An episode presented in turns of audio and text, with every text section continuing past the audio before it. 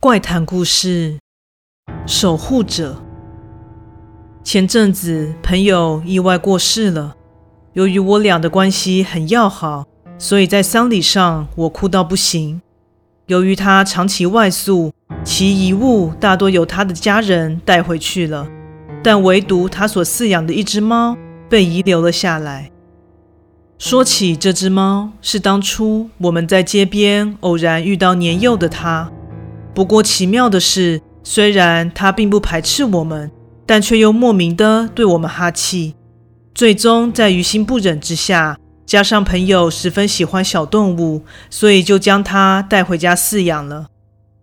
当时朋友还与家人同住，而这位新成员显然并不受到其家人的青睐，因为家中的长辈总认为猫会招阴。甚至会招来厄运或是不干净的东西，所以个性倔强的朋友就顺着大学外宿的理由，顺势搬离了老家。由于听他提过这样的一段往事，所以理解他的家人最终没有收留猫咪的原因。虽然葬礼上他们依然表示朋友的意外是这只猫所招致的，但我觉得实为无稽之谈。最终，我决定收养这只猫。一方面有照顾过它，彼此有一些感情，加上现在刚好也独居在外，正好可以做个伴。因为所住的大楼设计比较不通风，所以如果我在家的时候，都会将内门开着，只锁上外面的铁门。不过在展开同居生活后，开始发现猫咪的奇怪习惯。就是晚上一定会只盯着门口或窗口，甚至会冲着外面呲牙咧嘴，以及发出威吓的低吼。每当它开始发作的时候，我就会以为是猫咪害怕门外的动静而将内门关上。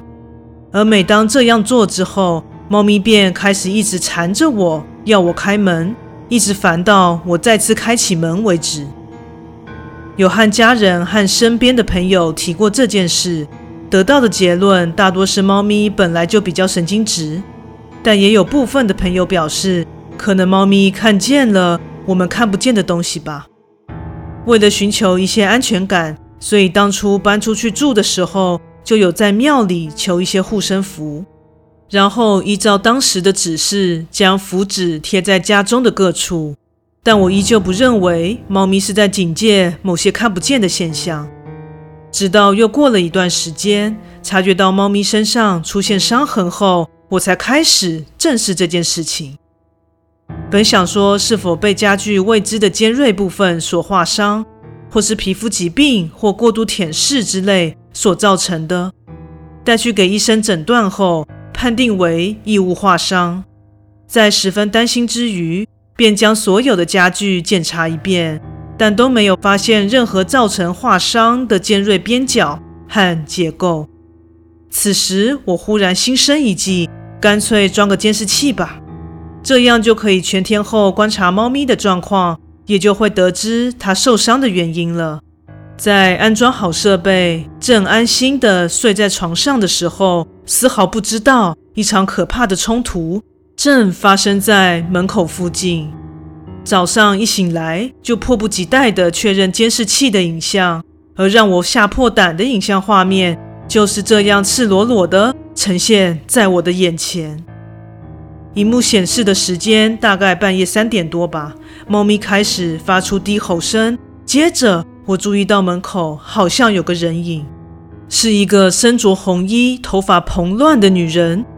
我一开始还傻傻的疑惑着，邻居中有这样酷似疯子的人物吗？但就在下一秒，我吓得叫出声来了，因为那女人的手忽然凭空伸进门来，作势在攻击猫咪。还好猫的反应一向蛮快的，向后闪躲，回避了她的攻击。之后门外不知道是什么的东西和猫就这样一来一往，剑拔弩张的相互攻击着对方。然后那东西突然就消失了，猫咪也顺势到了窗边。接着窗户上浮现了一张让我倒抽三口凉气的面孔。由于对着窗口的镜头距离比较近，于是我看清了这东西的面貌：一张惨白的脸上，本应长着五官的位置是三个黑洞。当猫咪跳上了窗边的柜子后，这东西又狰狞地出手攻击它，感觉想将猫赶走，但猫咪依旧不甘示弱地嘶吼着。它们维持这样的频率一来一往着，于是我就得知了猫咪为何身上会有抓痕的原因。我赶紧跳下床去寻找猫咪，在我的叫唤之下，它从床底下爬了出来。我观察了它的身体。